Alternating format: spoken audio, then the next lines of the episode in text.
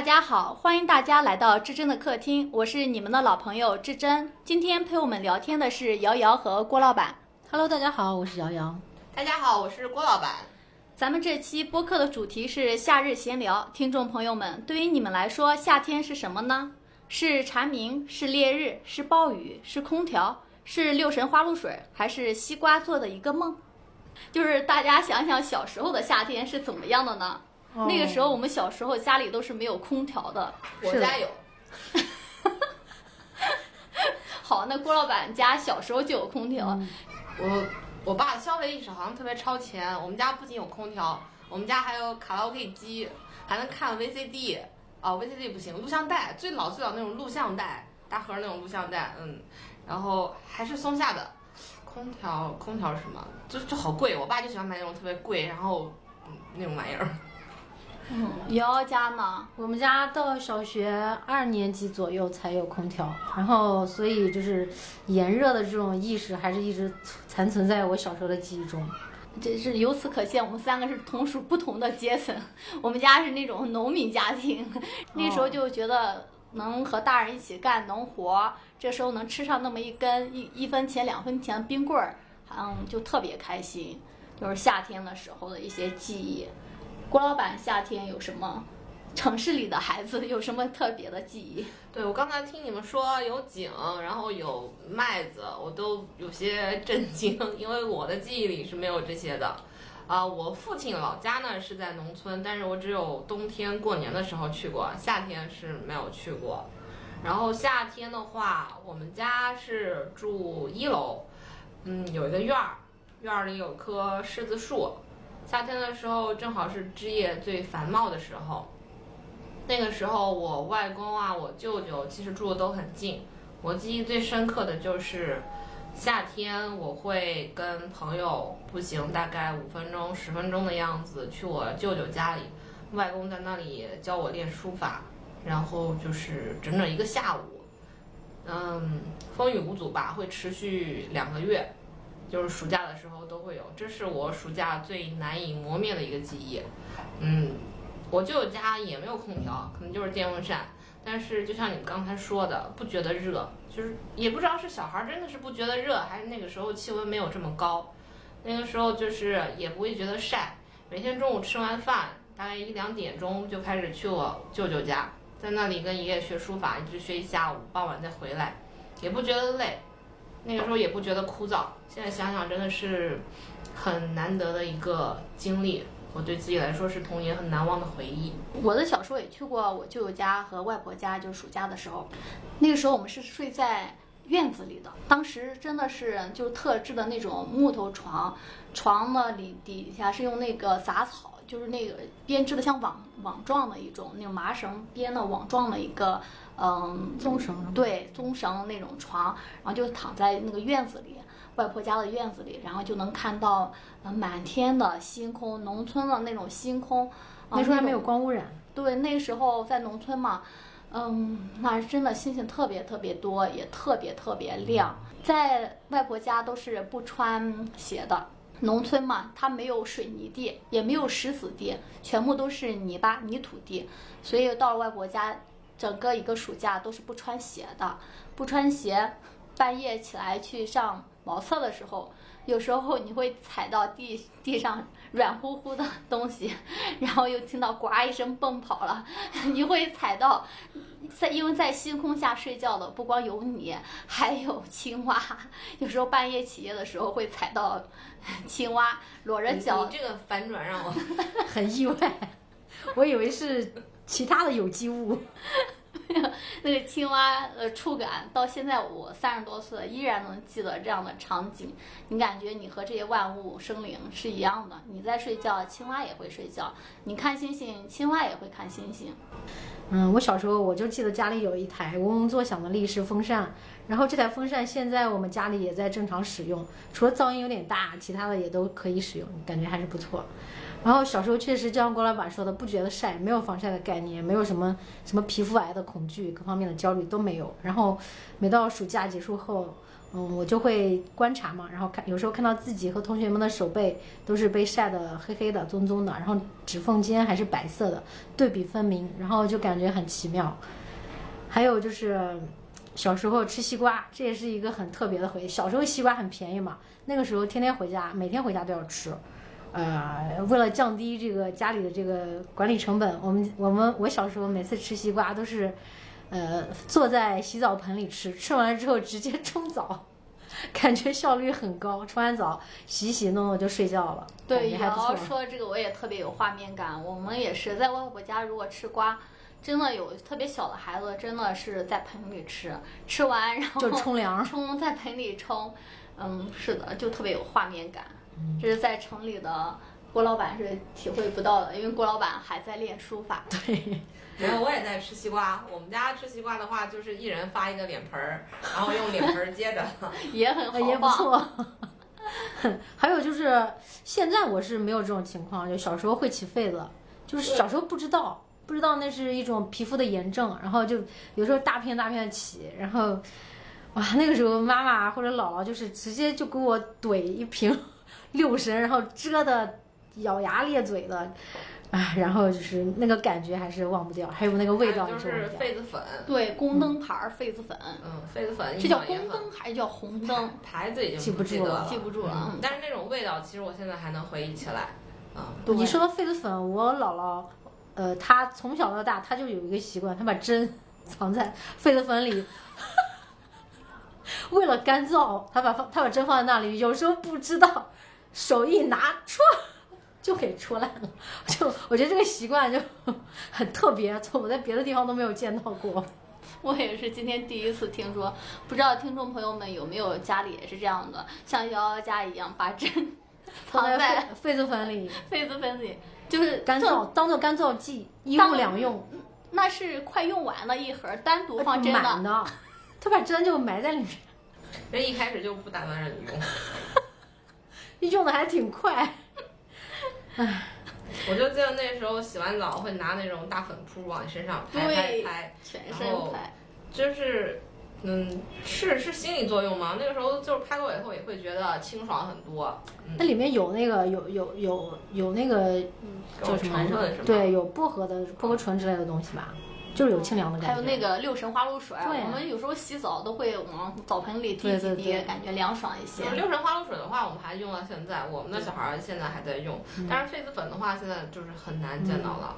现在孩子好像都不是太容易，除了特别小的宝宝。有空调嘛？嗯，对。现在空调无处不在。对，刚才聊到我们小时候记忆的夏天的趣事，您那现在呢？咱们的孩子是咱们孩子的小时候。对吧？我们也在给孩子创造属于他的童年的关于夏天的这些回忆。嗯，我们家小孩的暑期生活跟我规划的一点都不一样。我也没想到他能把手弄骨折，导致现在啥都干不了，就安心做宅男是吗？嗯，对，就安心在家里斗地主。瑶瑶家呢？我我们家小孩就是现在有暑假班，所以就还好，和平时差不多。幼儿园对，还在上，还在幼儿园中班，对对，嗯，然后然后我感觉有暑假班挺好的。嗯哼，我家孩子也是，之前是说，嗯，说爸爸妈妈带我出去旅游呀。现在因为疫情防控也 出不了远门什么的，他也是在家里，除了上一些他喜欢自己选的兴趣班，剩下的话。他前段时间在小区里跟其他小朋友一起玩砸沙包。他说：“妈妈，我发现一个特别好玩的游戏。”那天跟我分享，我说啥？他说砸沙包。他觉得是个很新奇的一个东西。好复古啊！对，创造了新的玩法规则和起了不同的给不同的招式起了不同的名字啊。但是基本上那就是咱小时候的砸沙包。换套皮，换一套皮肤。但是会感觉现在小孩跟我们小时候比起来，其实他们是有，我自己感觉啊是有一点点的乏味。其实他们没有那么多姿的生活，也没有那么多的玩伴。像我们小时候，就是不管是夏天也好，冬天也好，都可以撒欢儿出去玩儿。但现在小孩儿，反正像我们家的话，呃，冬天怕冷，夏天怕热，就是就是宅。那个宅好像就是。是也不知道是后天给他养成的，还是他自己就出生就带来的。嗯，就就会更偏好于让自己更舒适的那种躺着呀，然后包括甚至在家里，啊、玩游戏、看手机的时候，都会找一种，嗯，就像葛优瘫那种。我没有想到在现在这种小孩在在他们身上就是现象还挺多的。他可能精神生活方面是比我们小时候更丰富一些，但是可能玩伴确实越来越少，可供他们玩的空间也越来越小。现在又到了一年中最热的时候，那刚才回忆了咱们小时候的夏天，也说了咱们孩子暑假生活，那咱们自己这个夏天有没有什么特别的一些度夏的方式啊？我这个夏天最大的运动就是加班儿。这个与季节无关啊，这个是一年四季都可以进行的。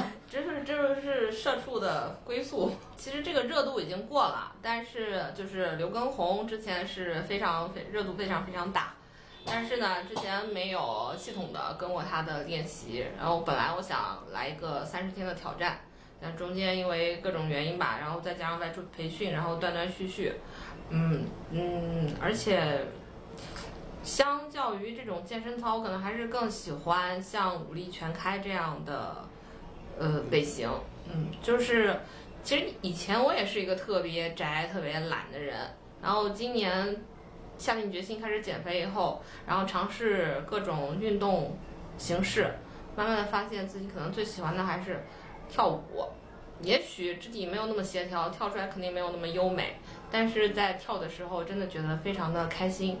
不论是尊巴这种形式，还是武力全开里面那种呃流行舞蹈呀，各种其他的方式，但是跳的时候确实是那种大汗淋漓的感觉，尤其在夏天，这种感觉会更畅快。嗯，在其他季节的话，嗯，可能没有这个时刻体会更深一些。而且郭老板这个运动，它的效果特别显著，瘦了一整圈。瑶瑶呢，对于夏天的运动、防晒，还有一些消夏的方式，有没有想说的或想推荐的？关于运动，我每天就是运动的时间特别少，我都是选择骑自行车上下班。嗯，这个骑自行车去回去回四趟，大概加一起有四十多分钟，这就是我每天运动的全部时间。呃，我感觉也还行。然后前一段时间我也给自己定了一个三十天计划，做俯卧撑，然后坚持了一个星期就没有继续下去，因为有的时候自己累的时候就是不想动，然后你还放在我们群里，还说要是打卡成功了，要奖励自己一个手机，然后我们俩还跟了，一人送你一个手机壳儿，然后就没有然后了。然后你成功帮我们省了一些几十块钱吧。这个运动坚持下去确实挺难的，就真的只只能去选那种自己能做下去的运动来坚持，做不下去的运动，坚持下去好痛苦啊！就是每天要逼着自己去做一些事情。所以像我就是从今年年初减肥到现在，嗯，就是在不断的换运动形式。当某一个特别累了或特别腻的时候，就换一种，然后哪怕只坚持个一两天，然后换一种形式以后，都会觉得嗯，会好很多。嗯，谢谢郭老板和瑶瑶的分享。瑶瑶呢，还有什么关于夏天想说的？关于夏天的防晒，这个我是我大学在云南上学，然后昆明那边儿，呃，紫外线强度非常的嗯夸张啊。虽然那边是四季如春，呃，很很宜居，但是这个太阳比较大。然后云南十八怪里就有一个很特殊的，就是与吃无关的，就叫十八岁的姑娘像老太。然后，然后我看到这句的时候，我一看为什么，然后，然后就开始有了一些莫名的恐惧，因为我从小。呃，虽然也不是很防晒，但是从小就是治什么皮肤上皮肤病还还还蛮多的，然后很怕自己得皮肤癌，然后就开始进行一些防晒的，呃，这个防护。那那你每天骑自行车上下班怎么防晒呢？我觉得这个还挺戴帽子，他全副武装，对以前我见过是他，我都认不出来他。然后面罩，还有就是防晒袖、手套、袜子，有时候穿凉鞋，但是会穿袜子，这样就不需要做这个叫什么防晒霜的防晒。以前是防晒霜，那个就是每天要涂太久了，然后糊的一一身都是油乎乎的，不舒服。所以还是防防晒霜的话，对它有一定时效，要不停的补，我觉得物理防晒更好一点。对，啊，其实像我现在上班的话，就是会经常有外出走访的安排，然后我也是选择长袖长裤，嗯，就是最原始的防晒方式。但是现在现在有一些什么高科技的，呃，叫什么，就是叫什么凉感凉感衣，还有一些就是速干衣，感觉还蛮好的，比较造福人类。但是有一种防晒衣我，我我我自己就是猛的看上去还是会有点害怕，就是那种全身型黑色，从头到脚全包围的防晒。啊，我见过那种嗯，猛的一看就真的有点儿麻麻的。啊，对，就像就像是柯南的那种 黑影一样，就是全身都是黑的。是的，嗯有点让人觉得恐惧啊。那这个夏天除了刚才说的防晒，然后运动之外，我们肯定还会吃各种各样的雪糕啊，这个是个热点啊，这个热点也过去了。过去了，我也要说一下这个。小时候也也是有一些雪糕的选择，但是小时候家里也穷，然后都吃的都是最普通的那些呃花脸、紫雪糕、你那种都已经是我这种的升级版了，我就是吃那一分两分的冰棍儿。冰棍儿也好吃，还有冰袋儿也好吃，也是两分钱。嗯，冰袋儿，嗯，现在在一些什么复古零食店里面还能看到。哦，对，复古零食店。就什么八零九零什么怀旧小零食，然后还有一个很特殊的这个记忆，就是在我们家装了空调之后的几年，然后就是那种幸福的升级版。然后，呃，我表姐所在的当地的纺织厂开始自制一种小雪糕，啊、然后就是晶莹剔透的奶黄色的，味道也是奶油味儿，呃，感觉特别好吃，比现在的小奶糕要好吃，就是那种香兰素，然后加上奶甜味儿的口感。嗯，现在想想，当时是物质比较匮乏，然后好吃的东西确实也不多，零食也吃的很少，然后那个感觉就是很美好的回忆。嗯，求表姐嗯帮我们买了好几次，然后在空调房里吃那种自制雪糕，真的是一种双重享受。是的。那现在呢？现在选择便宜的雪糕。对，现在我我我常吃的就是一种绿色心情，现在多少钱了？呃，三块钱一根。啊，那也涨价了。对，那最开始的时候是是一块一块五两块，然后现在变成三块钱，但已经是很便宜的选择了。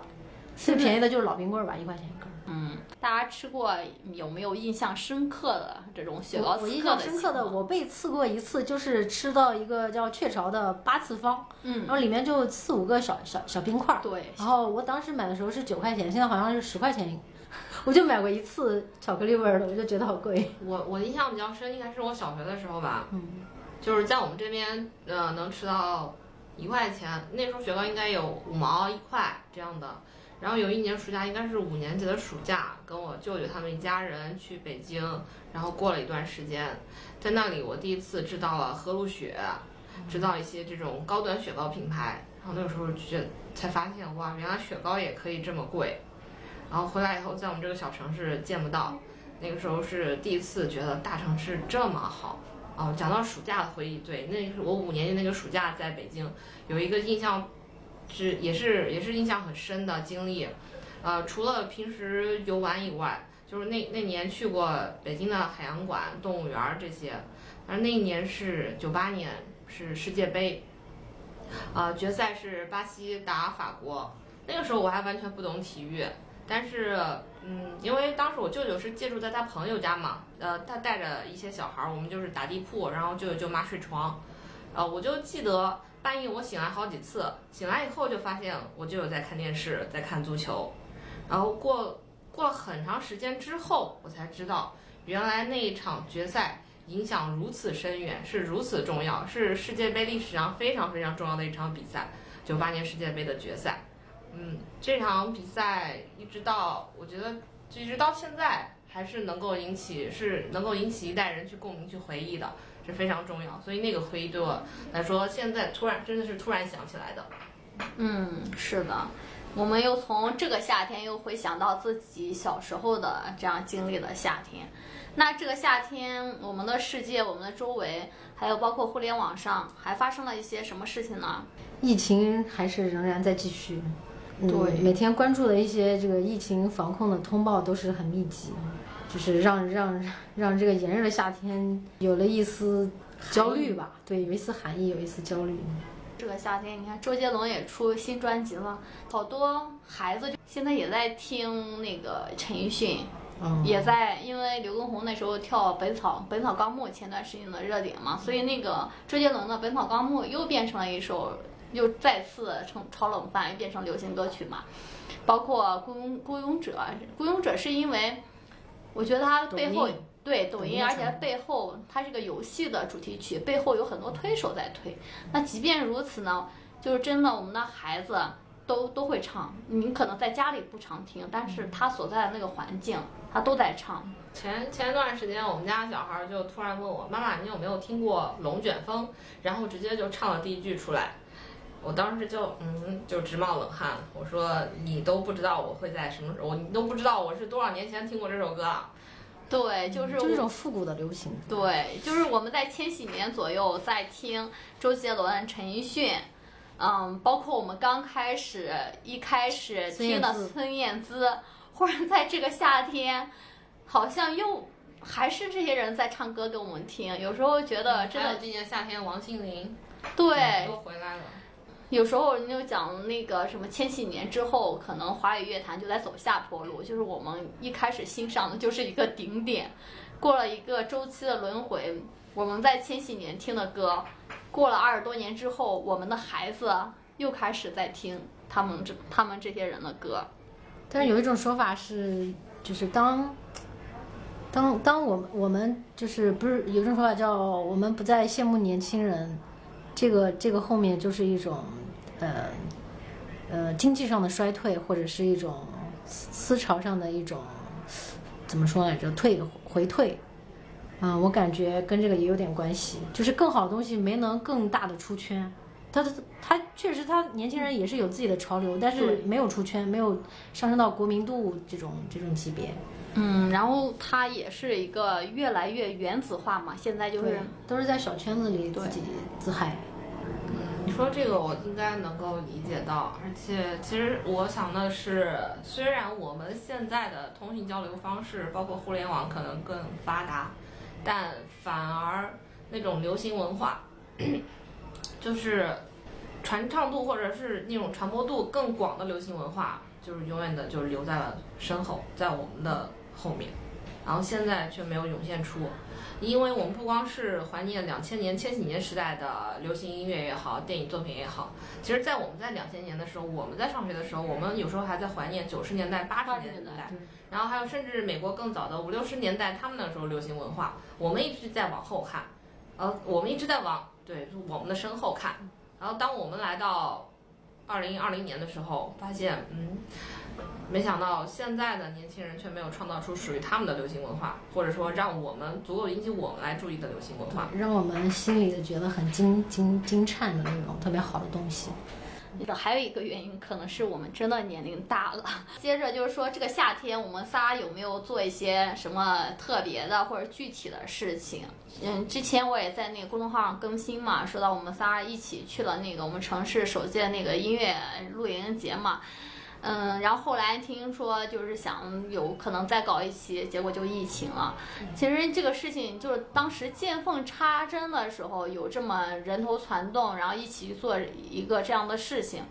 现在就是我们不能一味着等着疫情结束，就是什么事儿都是在疫情防控允许的这个情况下，嗯，见缝插针的做一做，因为都是很随机的，对，你也不知道什么时候，嗯，又有病例了，你什么时候又被封控了，所以我们的心态也发生了对微妙的变化。从最初的时候。赶紧做。就想着疫情的时候，第一个冬天的时候，我们想，哎，到了春天，到了现在第二年的夏天，总会过去了，对对不对？所以我们很多事情就想等到过去了再做。到就是很多事情，其实你不要给自己太大的设限或者太多的规划，你抓住机会就去做。对，嗯，然后其实我这半年来有一个特别深刻的感触，就是我们总想着，就像你刚刚说的，总想等这个阶段过去，我们留着下个阶段去做，我们以后去做，我们明天去做。当你在这样想的时候，你下一次想到我要不要明天去做的时候，可能已经过了很长一段时间了。对，或者过了最黄金的窗口期了。对，你就想着啊，我明天就哪怕一件小事，我想着我明天再去做这些小事啊，我明天我永远都在想我明天去做。当你反应过来你要真的要去做的时候，可能都已经过了十天半个月了。对，或者还啊还是有一些条件上的就不满足。但是如果我想，我就现在就去做，然后我现在就去做，去坚持去做，那你当你意识到的时候，你可能已经坚持了一个星期、一个月。就已经在做的路上了。对对对，是的，我们就像郭老板一样，在夏天哎跳起操来，跳起舞来。嗯，聊完这种现实，我们也来聊一聊我们这个夏天的一些精神食粮。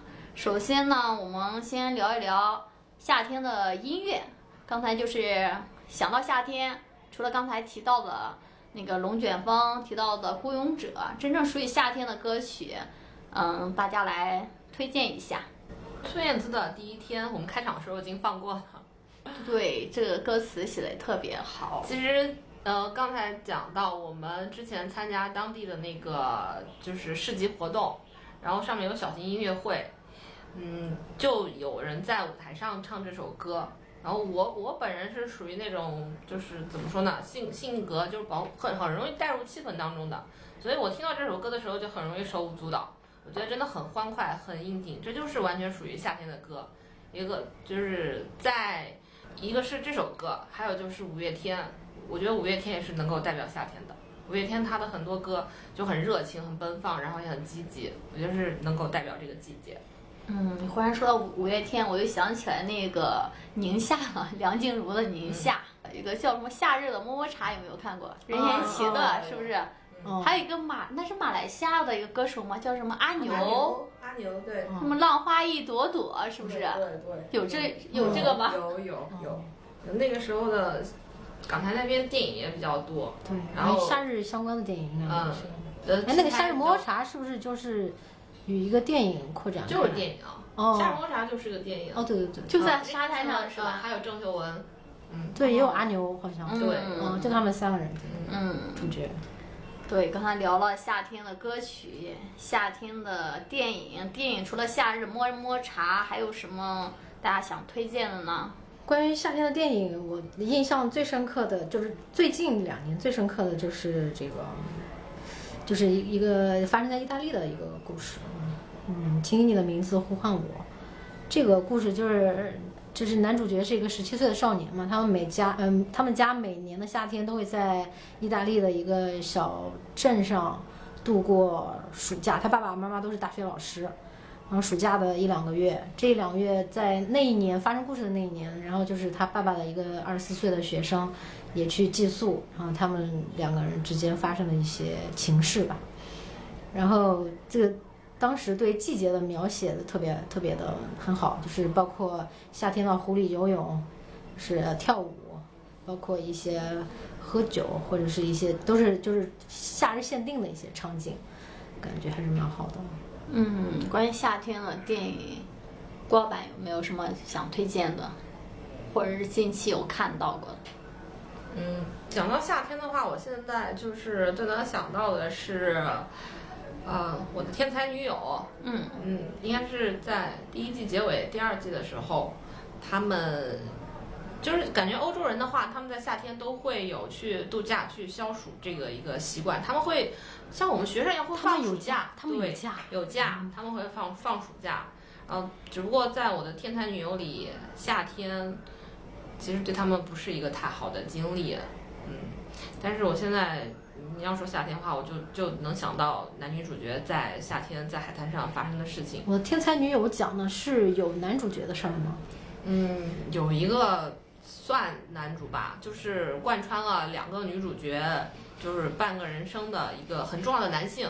你要说他是男主也可以说他不是男主也可以，但确实对女主角造成很深远的影响。嗯，一个彻头彻尾的渣男。剧透一下。也是发生在意大利吗？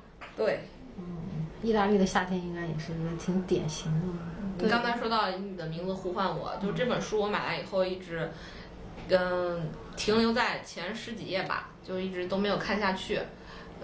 嗯，但是呢，前十几页就确实一直都是在描写夏日，而且这本书是我电影我没有看过，但书呢是以第一人称在描写，一直都是那个十七岁的少年他自己的心路历程。然后他在写，当另一个人当那个人出现的时候，结合这个季节，然后那种夏日的气息，包括这个人身上的气息，然后带给他的一些心理感触，嗯。我忽然又想起来那个杜拉斯的情人，你说你说那那种感受的话，那种空气里面那个氛围感，我忽然想到那个杜拉斯。对，我觉得有也有情人，对吧？嗯，对，说到那个情人，包括那个时期的电影，我还想推荐一个关于夏天的电影，叫《青木瓜之味》。呃，越南的吧？对，陈英雄的这个电影就是讲了一个很小的事情，但是拍的特别美。这个具体来说就是一个养成系恋爱故事，就是一个很你看上去好像很俗气的一个一个剧情，但是被他拍的特别的美，特别好看。然后感觉如果在停电的下午，呃，用手机去看，应该感觉是不错的，挺清凉的画面。哦刚刚说到清凉，我那天在我儿子的强烈推荐下，我陪他在我家客厅看了一部，就是那个《雪地黄金犬》。哇，我觉得夏夏天日看冬季的 对，是一个特别老的、特别老的迪士尼的老电影，嗯，真实拍摄那种，不是动画电影。然后我儿子推荐，然后我们俩就两个人吹着空调看那个，看了说妈妈，我感觉看着这个好冷啊，因为它就是冰天雪地的那种故事。呃，不是夏天看一些冬日氛围的，这样有反差感也挺凉快的，推荐给大家。啊，另外前段时间我们都看了那个，嗯，叫《祝你好运》，里奥格兰德，啊，前段时间挺有热度的，热度也过去了，热度，热度刚过。嗯，热度过去了，我们可以聊一聊了。我们是一档不蹭不蹭热度的节目，就怕自己火了。这个电影我看好多人评论，就是最突出的一句话就是这个男主角太完美了，感觉不像是真人，确实嗯，对，哦，先给听众们介绍一下，大家有不知道大家有没有看这个电影啊？就是《祝你好运》，里奥格兰德。这里面女主叫南希，她是一个退休的五十多岁退休的一个老教师。她说她自己是老色鬼，然后说这个里奥是性圣人，就是他五十多岁退休之后，他的老伴儿去世了，然后他自己就找了一个男的性工作者啊，嗯，就是这个叫里奥格兰德。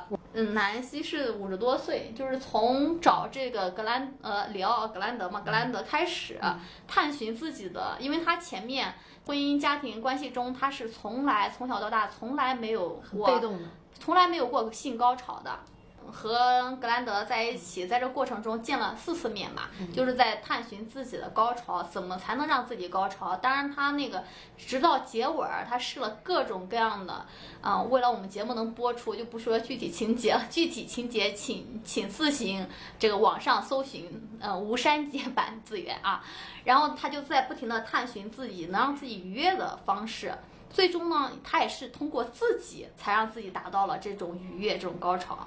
嗯，但是里面这个男的性工作者，这个里奥格莱德真的是，就像瑶瑶说的，特别完美，特别幻想。看完之后，我就在想，这是不是南希自己幻想出来的一个人？对，就感觉就是就是我我那个感受，我想起来就是一个女德班老师的一个救赎之路，对他也是在教宗教嘛，宗教，嗯宗教老师。嗯然后我当时在看的过程当中，我对男主角最大的感触就是，我只能想到就是“优雅”这个词，就是他所从让，而且让他所从事的这个工作突然有了一层光环，那真的他就是像从天使来解救人间一样，所以南希说他是性圣人。真的形容的很到位。然后，当然这部电影呢，其实看下来的话，它给我的感觉又有点像话剧，因为它的场景很单一，一直在一个房间里面，而且采用的也是那种话剧式的，就是最最典型的那种三幕剧、四幕剧这种形式。它这三四个场景，然后把这一个故事、一段电影来表达完。嗯，虽然它的主题，它就是选取的这个题材，可能说有一点，因为它选用的是一个。呃，题材比较特殊，一个五十多岁的退休老教师，他在这个过程当中寻找自己的，就是来突破自己的性生活吧，属于是，因为他以前从来都没有感受过什么高潮，然后也一直都是一种很被动的状态。然后虽然他题材还选的比较特殊，但我想套用在我们女性身上的话，其实可以是任何事情。然后通过这样一个自我救赎的过程，把自己来解救出来，不仅是性，而且我觉得是可以是很多方面。方面面。对，精神生活，包括这个就有点像前段时间杨紫琼拍的那个《妈的多重多重宇宙》，就瞬息全宇宙嘛。那个里面也是像多幕剧一样，分成好几幕。嗯，就杨紫琼在不同的宇宙里面穿梭，然后看起来很那个画面很酷炫，很赛博朋克，但是它的内核特别传统，也是这种女性在家庭、事业各种这种穿梭。包括亲子关系如何和世界和解、和儿女和解、和自己和解，这样整个一个探寻的过程。就像郭老板刚才说的，女性这种自我的探寻，除除了是对性高潮的探寻，包括像杨紫琼在那个《瞬息全有全宇宙》里面，对她这个嗯亲子关系呀、对她女性个人成长这块的探寻，也是一样的道理。就嗯，说到做说到做探寻这块儿，就是刚才我的那个什么庸俗感受引申的一点，我也想说，就是关于就是就是对女德的这种，有很多人就是很好这口嘛，然后我就想到有一个可以瓦解他们的这种严肃的这种，就是就是把它当成一种性表演。就是女德女德的这种东西，你把它当成一种性表演的话，你就会觉得它的严肃性一下就可以不复存在了，就变成一种表演。你能举个例子吗？举个例子，就是以前看还看过一部电影叫叫，其实它的英文名就叫《秘书》，然后但是到咱们咱们咱们这边翻译的比较比较港港式，就叫风风流老板俏秘书，呃，你说这个名字我就可以对上号了。你说明你说秘书的时候，我在想嗯到底是哪一个秘书？呃，然后那个演的就是，呃，到最后就是一个对于 S.M 的一种一种一种探讨，呃，让人感觉的非常的就是可以瓦解生活中很多严肃的东西，消解它的严肃性。我觉得很就是在紧绷的生活之下，你要自己给自己喘口气的话，你可以这样去看待一些严肃的有点极端的东西。就比如女德、什么男德、女德相关的东西，我觉得就不不必把他们看得那么严肃。对，然后我们之前还一起看了那个一个韩剧，叫《我的解放日志》，里面也是有很多夏天的场景，而且里面是这个女主，她通过嗯和这个解放小组嘛，怎么和这个里面那个具先生，怎么通过恋爱也好，和这个公公司那个职员一起，怎么解放了自我，嗯、也是自我探寻的一个一个剧。这个剧剧情化很弱，剧剧剧剧情很弱，就是几乎都是在讲一些内心的一些，通过对话来来来进行一个剧情推动。对然后这个剧前一段时间也很火，现在也过去了。对，然后你在微信文章上一搜，就可以搜到很多的这个剧评，写的都很有水平。啊其实我个人感受就是，他不借助现有的任何，呃，无论是政权也好，宗教也好，或者是一些团体也好，它是通过自己给自己创造了一个政党，自己给自己创造了一个宗教，自己来救赎自己，通过就是创造一种关系，创造的关系来互相的去。呃，往上去去去探寻，然后就是找到一个解决之道，我觉得也挺好。我觉得挺好那里面就是女主有两个金句，两段金句，我觉得还蛮让我印象深刻。就现在我依然一下子能想起来，一个就是她说的那个，第一个是不假装幸福，也不假装不幸，诚实面对自己，这是他们那个解放小组的。那样一个共识，一个一个守则，对。另外一个就是到结尾的时候，他说到，因为我心里装满了爱，我遇到的都是爱，嗯，就感觉自己他最终也是回归到像耶稣我爱世人一样，就是因为我自己心里面，我把自己解放之后，我充内心充满了爱，我再遇到的那都是爱。对，感觉就是一个从空心人变成一个实心人儿的一个一个一个转变过程。就虽然我没有看过这部电视，但是听你们这样描述的话，我觉得也可以套用一句热词吧，就是在这个过程当中学会与自己和解那一种。对，是的，然后其实因为我们其实大部分人说追寻内心，然后跟随自己，但其实很多人是没有办法把自己的内心或把真实自己抛开来的。是的，呃面对的时候都需要很大的勇气。但我觉得他这个剧最特殊的一点就是提供了一种可以操作的一种方法论，就是在个人身上，我们所有的人都可以像女主角那样去创造创造关系。当然了，就最重要的一点是找到一个可以配合自己的创造关系的那个人。嗯，就像刚才说到那个里奥格兰德，就南希配合南希的这样一个性圣人，嗯，同时那个韩剧里面配合女主的那叫巨先生，但是有时候我们没有遇到这样一个男性的话，那我们女性自己怎么救赎自己呢？我觉得这个就是前段时间跟大家推荐这样一套书，就杨本芬的那个三部曲，他现在已经八十多岁了。然后我是就是秋园的作者嘛，我是看了秋园觉得还不错，把他三本书都是巴掌大，大家有兴趣可以买来看一看。嗯，他就是在六十多岁，他自己的妈妈去世的时候，他怎么救赎自己呢？他觉得那种巨大的悲痛就要把自己吞噬了一样。嗯，那他就在他的女儿家里面看外孙的时候，在厨房里做饭。这个做饭的间隙，他说我我感觉我要写下来什么，我要记录一下我母亲的一生，因为如果我不记录，我母亲死了，然后包括。几十年之后我也死了，那我的母亲就好像在这个世界上从来没有存在过。他就抱着这种思念母亲，因为母亲去世这种悲痛，他自我的一个救赎。他就在嗯厨房里拿一个高点的板凳，然后他坐在一个低点板凳，这边开着火，等着汤煮沸，等着做饭的时候，嗯间隙这样的话写了一个这样长篇小说就《秋园》，嗯，然后写了出版，出版之后呢，当时是乐府文化做的这个这套书。先做这一本，然后在疫情期间，这个书也也卖的也挺好，被称为女版的《活着》。但是我读下来，当然它的文学性哈，我个人觉得是不如《活活着》这本书的。但是它里面我受触动比较大的就是，一个女性，她哪怕她到了六十多岁，她也可以以写作这种方式达到自我的和解、自我的救赎。然后接着她又出版了另外两套书，两本书。嗯，可能是因为商业原因或者怎么样原因，其中就到结尾嘛，因为他自己的呃，这个跟这个女有其中一个女儿就是编辑，就是一个作者，也是儿童书的作者。他说他问问他的女儿，他说妈妈这样算作家了吗？他说你都出出三本书了，你当然算了妈。然后他就有一个女性的一个自我实现，他又爱写作，他爱读书，他是我想问一下，他的书全部都是纪实类的吗？有虚构的成分吗？他就是在呃秋园里面，他写他的妈妈，给他妈妈起了个化名叫秋园。我感觉秋园是那种就是自传体小说那种吧，不是全面而客观的，但是他能记记录到那个大时代，讲述史。哎，对，就像那个活着里面的福贵儿，你说福贵儿是真实的还是完全科幻的？活着应该是有虚构的成分。对，应该有。但是写作你一旦写出来，它不可能是纯纪实的东西。明白了。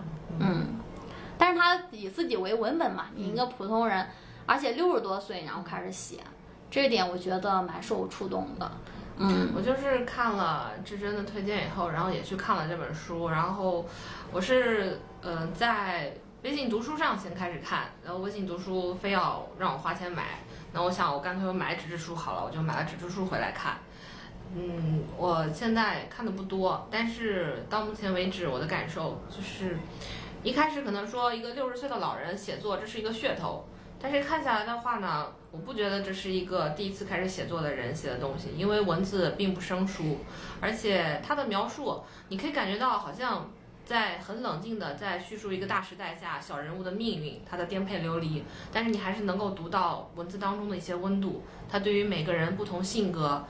就是哪怕是出场很短暂的，他的一个，呃，他母亲的一个远房亲戚，他哪怕没有从来没有见过的一个亲戚，出场只有短短一两句话，你都能够在这个人身上读到属于这个人独特的个性，他鲜明的特点。我觉得他的文字真的是非常有温度。啊，我现在就是看到你你的你的这个，我给你剧透一下，因为我三本全看完了，他这个郭老板解读是对的啊，因为我把后面两本就是他。第一本秋园讲他的母亲呢，后面就讲他自己的嘛。他提到他当时其实是考了考了学。但是因为那个特殊的年代，因为他家庭成分，他爸爸是那个国民党旧时的官吏，然后所以他就没办法接着去上。后来他还上了江西大学，那时候半工半学。结果在最后一个学期要拿证书的时候，也是因为身份的问题，也没有办法接着拿证书文凭。但是他的一生在干嘛呢？就做售票员，做那个药厂的切割切割员，然后全部从事的都是这种工人工人的工人的工作。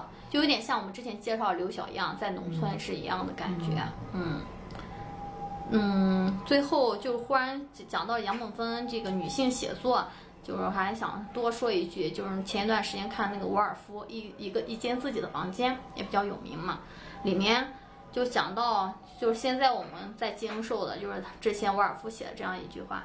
它里面最有名的是那一句，就是女性想要写小说或诗歌，必须有五百磅年金和一间带锁的房间。他就主张女性你要经济自由，然后你写的东西也更自由嘛。嗯，另外一个他在书里面说了这样一段话，虽然不是没有刚才那一段那么有名，那我想和大家分享一下，就说所有这一切。挑动一个性别，反对另一个性别；一种身份抗拒另一种身份；自命不凡，鄙薄他人，如此等等，都属于人类生存的小学阶段。就是我们现在在经历的，包括互联网上啊，包括线下这样一些挑动，嗯，男女性别对立啊，包括对女性的一些呃弱化呀。感觉就是真的像小学生，对小学阶段互相攻击，感觉有有一些就是为了攻击而攻击。是的，好，我们今天这个夏天的话题聊的差不多了，跟大家分享一段我前段时间考那个家庭教育师里面考那个萨提亚的一段自尊宣言吧，也送给自己。嗯，送给我们的听众朋友们，尤其是一些因为自己性别女性，而且就是难能呃遇见自己、接纳自己，没有和自己和解的这一部分部分听众。嗯，这是萨提亚女士嗯写的啊。嗯，我就是我，在这个世界上再也没有第二个我。我拥有自己的一切，我拥有自己的想象、自己的梦想、自己的希望。自己的恐惧，我的胜利和成功乃因为我，我的失败与错误也出于我，因为我拥有自己的全部，我和自己亲如手足。我知道我的一些方面让我困惑，另外一些则使自己不解。